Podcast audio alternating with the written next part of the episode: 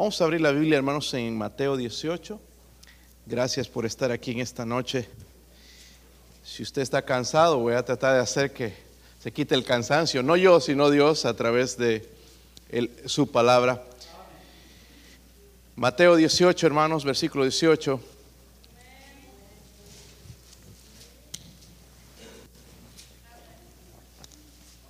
Estuve en dos servicios ayer, hermanos, eh, eh, que me invitan para, hay una reunión de pastores aquí de Tennessee y eh, son poquitos, pero es como si estuvieran 100 o 200, hermanos, cómo gritan y se emocionan. sale uno bien refrescado, hermanos, tremendos servicios, tremenda música, la manera de cantar. hermanos, todos hacemos el servicio. Si usted viene aplatanado, va a salir aplatanado. Si viene tristón, si vienes eso, eso vienes a dar al Señor, eso vas a, vas a salir. Entonces, recuerde, hermanos, que la adoración es a Dios. Y ahí va a cambiar su manera de pensar. ¿Ok? En Mateo 18, versículo 18. Si lo tienen, hermanos. Yo leo el 18, ustedes el 19 y todos juntos en el versículo 20. Dice, de cierto os digo que todo lo que atéis en, en la tierra será atado en el cielo, y todo lo que desatéis en la tierra será desatado en el cielo.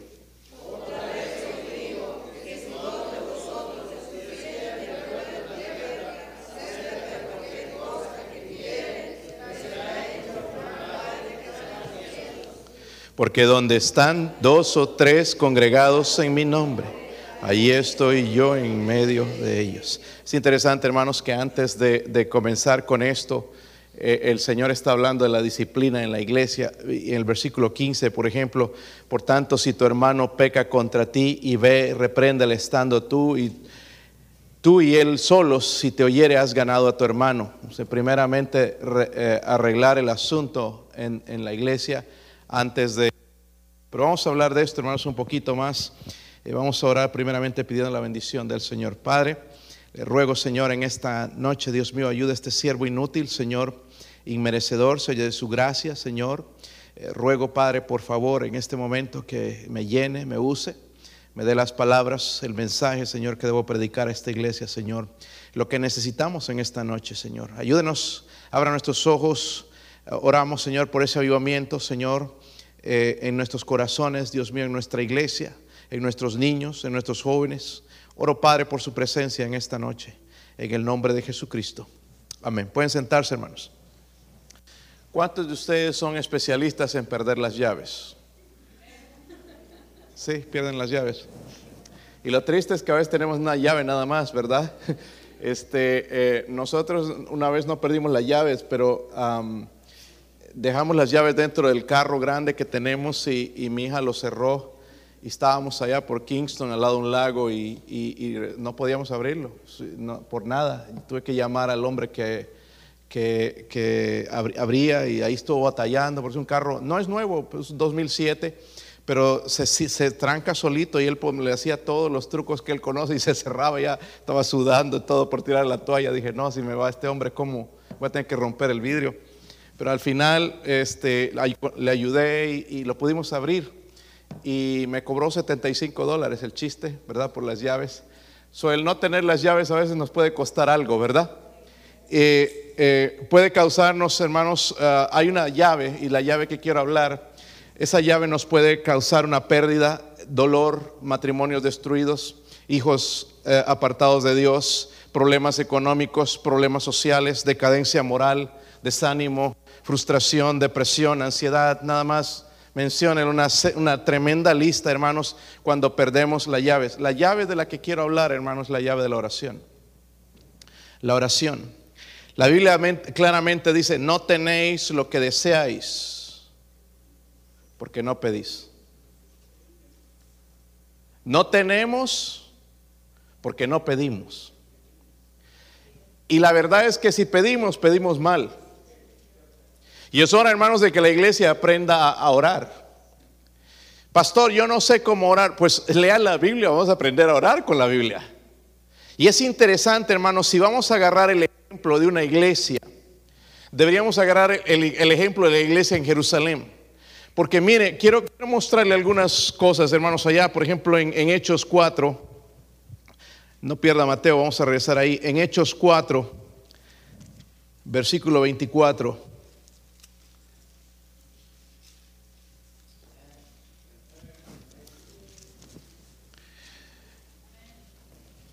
Si lo tienen, hermanos. Y, es, y ellos, habiendo oído, alzaron qué? Unánimes la voz a Dios y dijeron, soberano Señor, tú eres el Dios que hiciste el cielo y la tierra, el mar y todo lo que hay en, en ellos hay.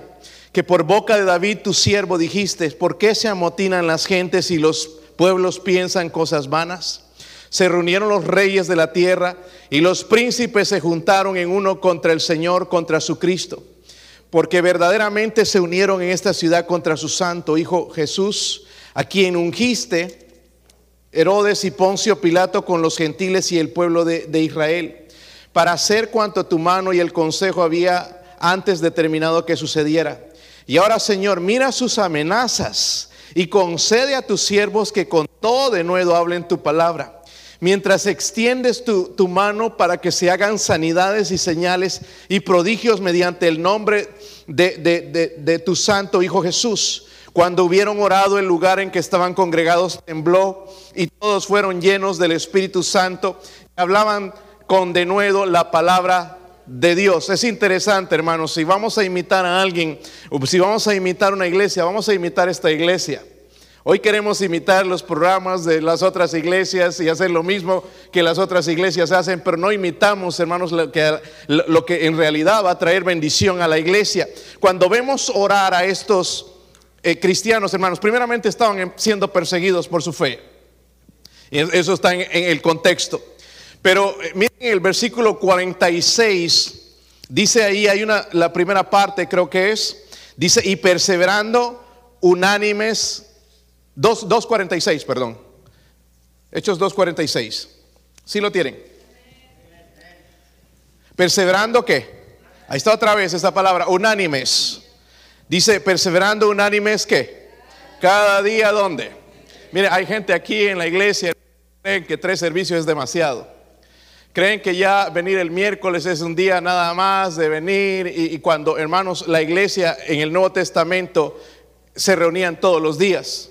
Y no estamos hablando de flojos que vivían del gobierno, gente eh, eh, que no trabajaba, eran esclavos.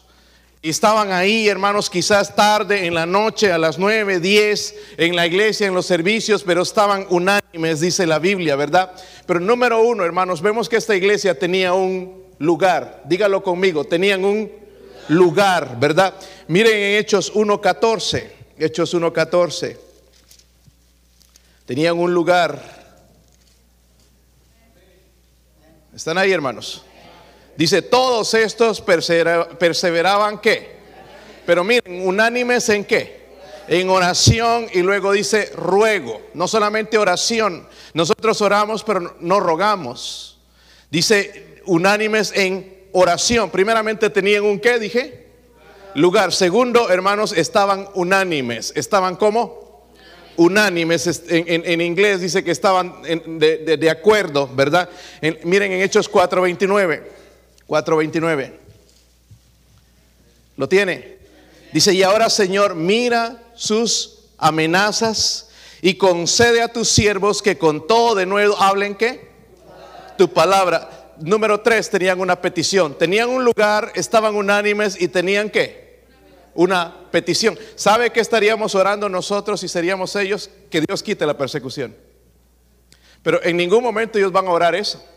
Si no están pidiendo, Señor, danos el de nuevo para que podamos seguir predicando tu palabra, fuera de todo egoísmo, pensando en Dios, dando la gloria a Dios. Señor, permite entonces que nosotros, danos el de nuevo, que podamos seguir predicando porque estamos siendo perseguidos. Señor, nuestras vidas corren riesgo. Danos el valor, el de nuevo para seguir eh, eh, predicando la palabra de Dios. Y como que al Señor le gustó esa oración. Porque dice que el lugar donde estaban reunidos, dice que tembló. Dígame una cosa, hermano, hermana. ¿Cuántos de ustedes necesitan un milagro en su vida? Si usted no necesita un milagro, está mal. Todos necesitamos un milagro. Primeramente, usted necesita un milagro de avivar su vida. Porque ahí andamos, hermanos, como, sin, sin poder ni nada, ¿entiende? Y eso voy a estar estudiando con los jóvenes este domingo en la escuela dominical, eh, de, de cómo la iglesia estaba orando incluso por el poder de Dios por 10 días. 10 días, ¿ok? Pero todos aquí, hermanos, necesitamos un milagro. No creen, ¿verdad? volviendo a, Hechos 4, hoy vinieron sin baterías. Voy a ponerlas de mi micrófono a ver si... Como digo, hermanos, el servicio lo hacemos nosotros. Ok, versículo 29. ¿Sí lo tienen? Dice, y ahora Señor, mira tus amenazas y concede a tus siervos que con todo de nuevo hablen tu palabra, mientras extiendes qué? Tu mano para que se hagan qué? Sanidades y señales y prodigios mediante el nombre de tu santo Hijo Jesús. Ellos sabían, hermanos, y necesitaban ese milagro, pero no para ellos, sino para que la gente viera que Él es el Hijo de Dios, Él es el Salvador. Necesitaban ese milagro de que Dios les dé el de nuevo. Están siendo perseguidos, pero no se callan, se están multiplicando. Dios es, la mano de Dios está con ellos. Hermanos, necesitamos la mano de Dios con nosotros. El problema es dónde están las llaves, hermanos. Estoy hablando de la llave de la oración. Vamos a volver a nuestro texto en Mateo 18 y vamos a ver las lecciones espirituales ahí. las lecciones espirituales. Versículo 18 primeramente dice, de cierto os digo que todo lo que atéis en la tierra será atado en el cielo y todo lo que desatéis en la tierra será desatado en él. Este es uno de los versículos favoritos de la iglesia católica. Pero vamos a hablar, hermanos, del poder de la... Pero no nos dejemos la última parte unánime. Me encantaría que el resto de la iglesia esté escuchando el mensaje. El poder de la oración unánime. hay unas palabras, hermanos, aquí que podrían confundirnos y tenemos que conocerlas para no caer en engaño. Primeramente la palabra atar. No está hablando de atar los zapatos. Ok, la palabra atar significa asegurar y proteger. Significa asegurar y la palabra atar significa, ay hermano, están sin ganas, me dan ganas de salir corriendo también, asegurar y proteger. Puede crear una cerca de protección en contra de los poderes de Satanás. Y déjeme preguntarle, hermano, si no es lo que necesitamos en nuestros hogares la protección, la cerca de protección, porque Satanás está entrando por todo lado y está derrumbándonos.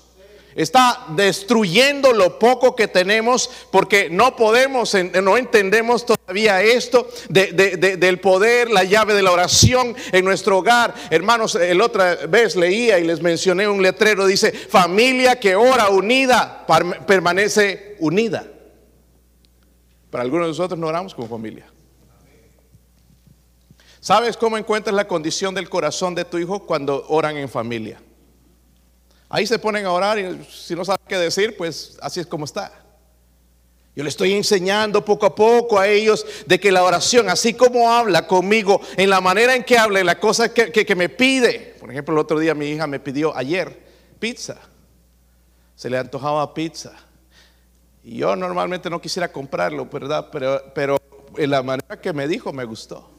Y le dije, así tienes que aprender a hablar con Dios de esa manera en que me pides, porque es como llegar al corazón de Dios también y pedirle cosas. So atar, hermanos, significa asegurar, proteger. Y necesitamos proteger la mente de nuestros hijos, porque déjenme decirles, a través del teléfono, a través del internet, sus mentes están ensuciadas, están sucios, pensamientos sucios, están siendo provocados por otros, están trayendo el enemigo dentro de su casa y no hay ninguna protección en casa.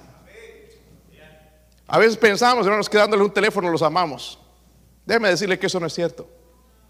Si oramos con ellos, si oramos todos los días y pedimos a Dios, sí los amamos. Estamos perdiendo, hermanos, a nuestros hijos lastimosamente. Ayer hablaba con un pastor de jóvenes de otra iglesia, una iglesia grande. Y, medio triste él porque dice, todos los jóvenes se nos están yendo poco a poco. Ah, está ocurriendo en todo lado. ¿Se han dado cuenta? Sí, ¿Cuál es el problema? Perdimos las llaves. Dios sigue haciendo milagros, Dios sigue contestando la oración. El problema no está con Dios, el problema no está con la gente, el problema está con cristianos que no oran. Y si oran, piden mal para gastar nada más en sus deleites, en sus vanidades. Hermanos, cuando oramos, oramos por salud, que Dios me sane. Señor, sáname. ¿Y qué tal si esa enfermedad puede ser gloria para otros y otros puedan ser salvos? En la Biblia el Señor no sanó a toda la gente. Pablo no fue sanado de su problema que tenía quizás en los ojos, algo, ¿verdad? Timoteo también del problema de sus, jamás fueron sanos, pero todo eso, hermanos, fue para la gloria de Dios. Amén. Necesitamos aprender a orar. Soatar significa asegurar y proteger. ¿Necesita la cerca de protección en su casa? Oh, hermanos, si pasan tantas horas en el teléfono. ¿Ha revisado siquiera el historial? Pastor, pero saben cómo borrarlo. Pero tú tienes que saber cómo usar también. Ah, yo no sé ni usar, deberíamos aprender. Si les damos el teléfono, hermanos, deberíamos aprender. ¿Por qué está callado aquí, hermanos? Porque yo tengo que batallar aquí, mira, predicar un mensaje con la frialdad de la gente. Pero se pasaron todo el día en el teléfono. Le pusieron ganas, le echaron tempranito, lo cargaron bien, todo bien con mucha energía, todo el teléfono está bien cargado, pero espiritualmente estamos vacíos, sin ninguna energía y no hay ni ganas de cantar ni de venir a adorar a Dios porque hemos perdido las llaves de la oración. Dice atar, pero también dice des, usa la palabra desatar. ¿Está conmigo ahí?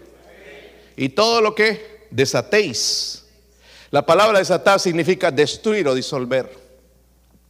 En, en, otras palabras, hermanos, destruir aquellas cosas que obstaculizan nuestro avance cristiano. Hay cosas que nos, nos dejan avanzar, pecados por cuales no podemos eh, eh, eh, seguir adelante. Hay cosas, hermanos, que nos atan al mundo, cadenas que no podemos romper. Pero la oración se encarga de esto, no solamente de proteger, sino de destruir todas las cadenas que el diablo nos pone para que no adoremos y busquemos a Dios. So, la oración este siglo XXI no sigue teniendo el mismo poder, porque Dios, como cantaban los hermanos, Dios no cambia. Dios no cambia. Es que el mundo está frío. Los cristianos no estamos orando como debemos. Seamos honestos. No estamos orando como nosotros debemos. Llevamos, hermanos, nuestras oraciones frívolas, egoístas, irregulares, a veces sí, a veces no, sin fe. Miren lo que dice en Santiago 5. Santiago 5, versículo 15. Rápidamente ahí, hermanos, vamos, antes de que se me enfríen, porque tengo que estar aquí, ¿verdad? Bien atento para que no se me duerma, nadie se me enfríe. Dile al Señor que desate ese demonio de sueño que traes a la iglesia y que te lo ponga cuando andas en el teléfono, en el televisor. Santiago 5, versículo 15. ¿Están ahí, hermanos? ¿Y la oración de qué? Eh, miren, esto no es en el estilo carismático. La oración de fe habla de aquel que está siempre orando constantemente. Porque el Señor dice, pedid, pedid, continuo, ¿verdad? Y, dice, entonces cuando yo oro, estoy mostrando fe. La oración de fe salvará a quién? al enfermo, de, de lo que sea. Y el Señor lo levantará. Y si hubiere cometido pecados, le serán perdonados. Confesaos vuestras ofensas unos a otros. Orad unos por otros para que seáis que sanados. Miren esto. La oración eficaz del justo puede mucho. Hermanos, y aquí nos habla de un hombre que era exactamente como nosotros, un hombre ordinario como nosotros, pero un hombre que creía en la oración. Y dice, Elías era un hombre sujeto a pasiones semejantes a las nuestras y oró fervientemente para que no lloviese y no llovió sobre la tierra por tres años y seis meses. Y otra vez oró y el cielo dio lluvia y la tierra produjo su qué. Porque ya no hay milagros en la iglesia. ¿Ha cambiado Dios? No, hermano, estaban recordando que Dios no cambia. El problema está aquí. Cristianos, no oramos. Y estoy hablando, hermanos, un poco de la oración unánime, de acuerdo, ¿verdad? Ah, miren, tantas cosas, hermanos, que hacemos que hacer en las iglesias. Estaba escuchando hoy al- algunos eh, comentarios ayer, por ejemplo, que tienen que hacer actividades, esto, y, actividades de toda la noche, y un montón de actividades, hermanos, para mantener a la gente. ¿Sabe qué se llama eso? Entretenimiento. Yo no veo en la iglesia neotest- neotestamentaria que tuvieran esa clase de cosas. Estaban en fuego por Dios. ¿Sabe por qué? Porque sabían llegar al corazón de Dios. ¿Sabe por qué andamos fríos? Porque no oramos. Y si oramos, oramos mal. Amén. No oramos como nosotros debemos. Y ahí necesitamos campañas de sanidad y necesitamos actividades y entretenimientos y conciertos y conferencias para entrar, dice que en fuego con el Señor. Cuando la realidad, hermanos, el problema es que no oramos. Hemos perdido las llaves de la oración. Número 2, versículo 19. Otra vez os digo que si dos de vosotros se pusieren de qué? De acuerdo en la tierra acerca de cualquier cosa que pidieren, les será hecho por mi Padre que está, ¿qué? Miren, aquí, aquí lo que yo veo, primeramente vimos el poder de la oración, ¿qué? El poder de la oración, ¿qué? Eh, Vamos a hablar esto unánimes. El poder de la oración unánime, ¿ok? Ya estamos logrando algo, gracias a Dios, en esta noche. Número dos, el principio de la oración el principio de la oración unánime. Noten la primera parte, dice, otra vez os digo que si dos de vosotros se pusieren de qué? En la tierra acerca de cualquier cosa que pidieren. Amén. Estudiemos un poquito la historia de la iglesia, hermanos. Primeramente dije que ellos oraron por 10 días por el poder del Espíritu Santo. 10 días orando y después descendió el, poder del Espíritu Santo sobre ellos y testificaron. Amén, por 10 días. Pero esa era la petición. No, Señor, que necesito una casa, no que necesito un carro, no que sana a fulanito, no que ayuda a tal, no, el poder del Espíritu Santo. Pero dice la Biblia, entonces, si se pusieren de acuerdo acerca de cualquier cosa que... La petición. ¿Sabe de qué habla, hermanos? De acuerdo. De unidad. ¿Sí? ¿Sabe que Dios odia las divisiones en la iglesia? Amén. Unánimes, tal como la iglesia en el Nuevo Testamento estaba al principio, porque después ya hubo eh, divisiones también, seguramente fueron eh, abandonando la oración. El problema que, tenemos hoy en día es este, hermanos. Somos bien rápidos para estar en desacuerdo. Yo digo algo ya, ah, no, yo estoy en desacuerdo con el pastor. Ay, hermanos, ¿cuándo vamos a aprender que no es así? Si está en desacuerdo cuando usted sea pastor o pastora, porque a veces son las hermanas, usted hágalo en la manera que usted cree. Pero mientras tanto yo trato de mantener mi comunión con Dios y dejar que Dios me guíe en los asuntos en la iglesia, porque ese es mi trabajo. Amén. Es que sería mejor de esta manera, quizás. Que se equivoca el pastor, sí. Pero Dios dice que la iglesia debe estar unánime. Miren, hermanos, los desacuerdos no vienen de parte de Dios. Y nosotros nos creemos bien espirituales. ¿Sabe que el, di- el diablo es especialista en hacernos sentir piadosos? Ay, no, eso, es- es- eso está mal. Eso viene del diablo. Pastor, ¿me lo podría demostrar? Sí, busqué esto también para que me crea. Miren Santiago 4. Los desacuerdos no vienen de parte de, de Dios.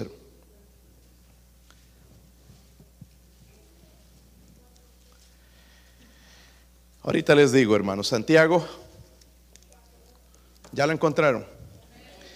Miren el versículo 14. Perdón, no es ese. Tres, hermanos, perdón. Tres.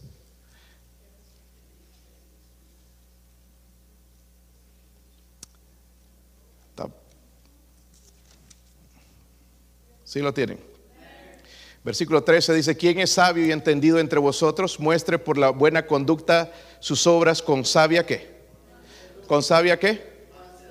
Es decir, hermano, yo esté de acuerdo, no, lo que yo debo mostrar cuando yo soy un seguidor debe ser mansedumbre. Si tengo alguien encima de mí, yo debo mostrar mansedumbre. Pero si tenéis celos amargos y contención en vuestro corazón, no os jactéis ni mintáis contra la verdad. Porque esta sabiduría no es la que desciende de lo alto, sino terrenal, animal, diabólica.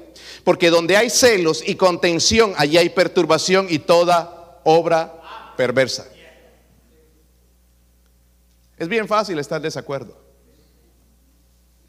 Hermano, si yo tuviera que hacer todo para agradar a todo el mundo, mire, no voy a hacer la voluntad de Dios entonces. No se trata de hacer tu voluntad, se trata de hacer lo que Dios quiere. Ni la mía. Hay cosas que tengo que hacer, a mí no me gustan. Pero tengo que hacerlas para agradar a Él. Todo lo que hago, hermanos, lo trato de hacer siempre bajo oración. No dejar mi impulso, mi corazón, mi, enojo y esto que me guía, aunque a veces sí lo han hecho, soy humano y he fallado, pero los desacuerdos, hermanos, no vienen de parte de Dios. Dios me está recordando entonces en este, en este versículo que si, si dos de vosotros se pusieren de acuerdo, porque muchas veces no nos podemos poner de acuerdo nada más con dos. Pero no solamente eso dice la Biblia, sino en, en, la tierra acerca de cualquier cosa que qué pidieren. Tenemos un problema en la iglesia. Estamos batallando con los muchachos. ¿Sí o no? ¿Qué tal si la iglesia, en vez de poner estar desacuerdo que con el hermano, que con el pastor, que con el fulano, con el diácono, con el, el ujier, con el de seguridad, eh, nos ponemos de acuerdo y oramos por eso? ¿Qué tal si nos tomamos siete días y oramos por ellos?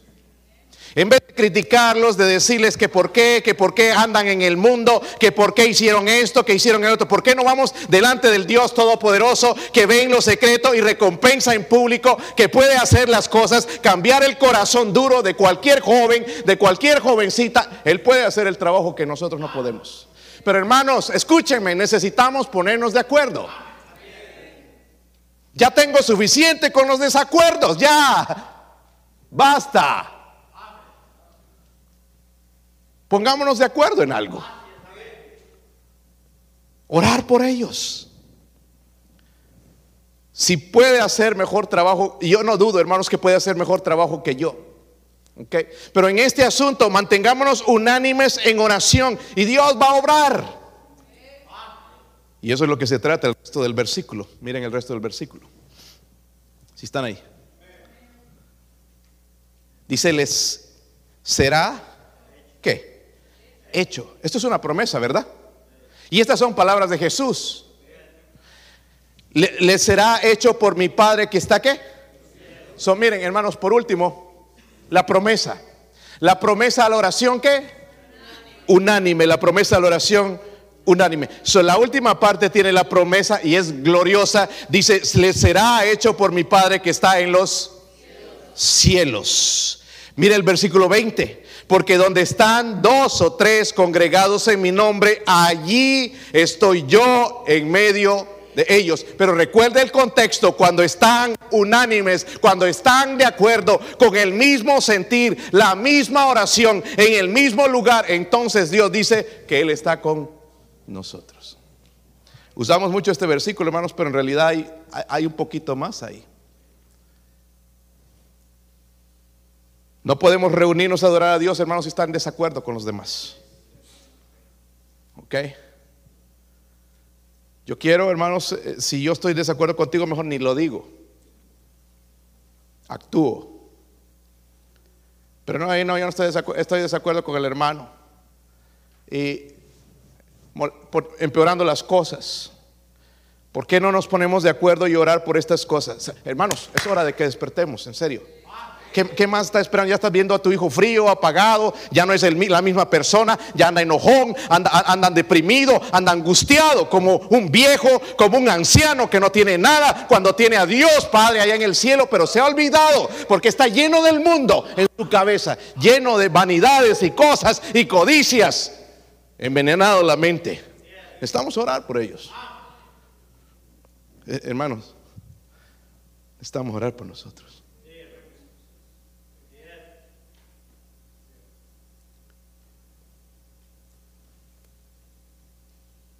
El poder de la oración unánime. Yo necesito milagros en mi hogar. ¿Sabe qué es lo único que puede salvar a mi hijo Daniel? Dios. ¿Sabe qué es lo que puede mantener el camino de Dios? Dios.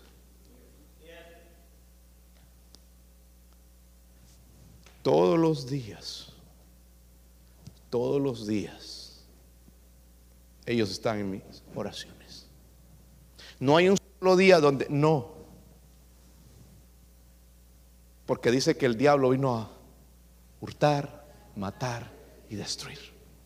Y él está bien pendiente, hermanos. Y ahora son más fáciles las puertas. Antes estaban cerradas y él buscaba por dónde entrar. No, ahora le abrimos y le damos la bienvenida. Ven, diablo, destruye mi vida. No decimos eso, hermanos, pero es lo que hacemos.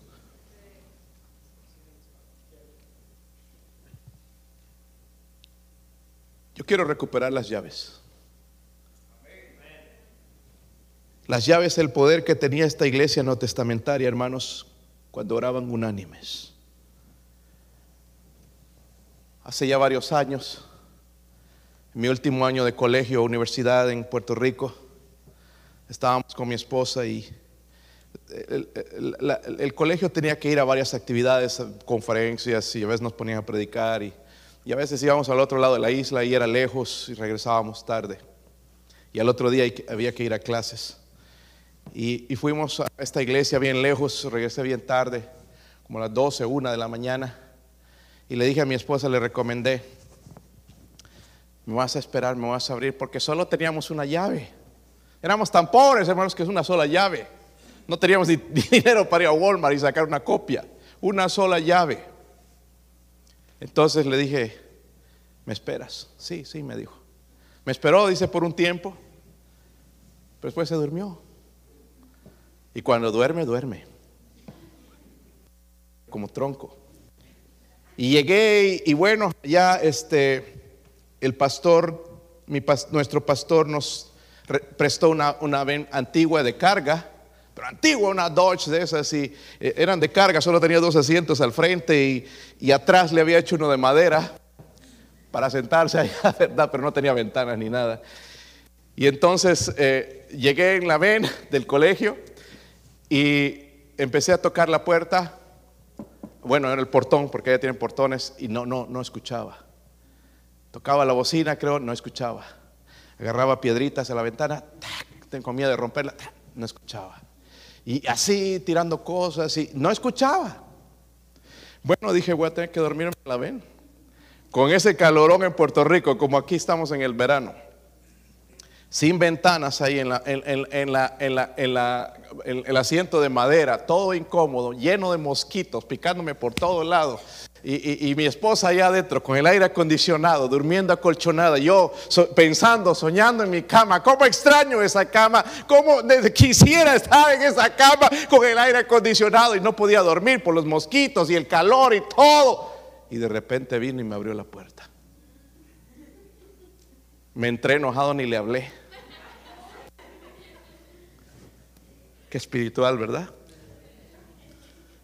Pero todo lo que tuve que sufrir por un momento. Todas las cosas que tenemos que sufrir, hermanos, porque no oramos los dolores de cabeza. Pensamos, no va a venir, no va a pasar, a mí no me va a pasar, mi hijo está en la iglesia, miren, ha, crecido en la iglesia, no me va a pasar a mí y nos está pasando y nos suceden cosas y en el matrimonio hay conflictos y hay diferencias, hermanos, en nosotros y problemas económicos y problemas espirituales y pensábamos que no venían porque una vez estuvimos en fuego con el Señor, ganábamos almas, íbamos a visitar, estábamos que no nadie nos movía de la fe, hermanos, pero ahora ya estamos a punto de tirar la toalla. Hemos perdido las llaves.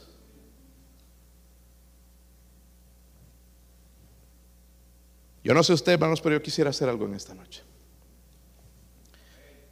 Yo tengo una tarjetita aquí.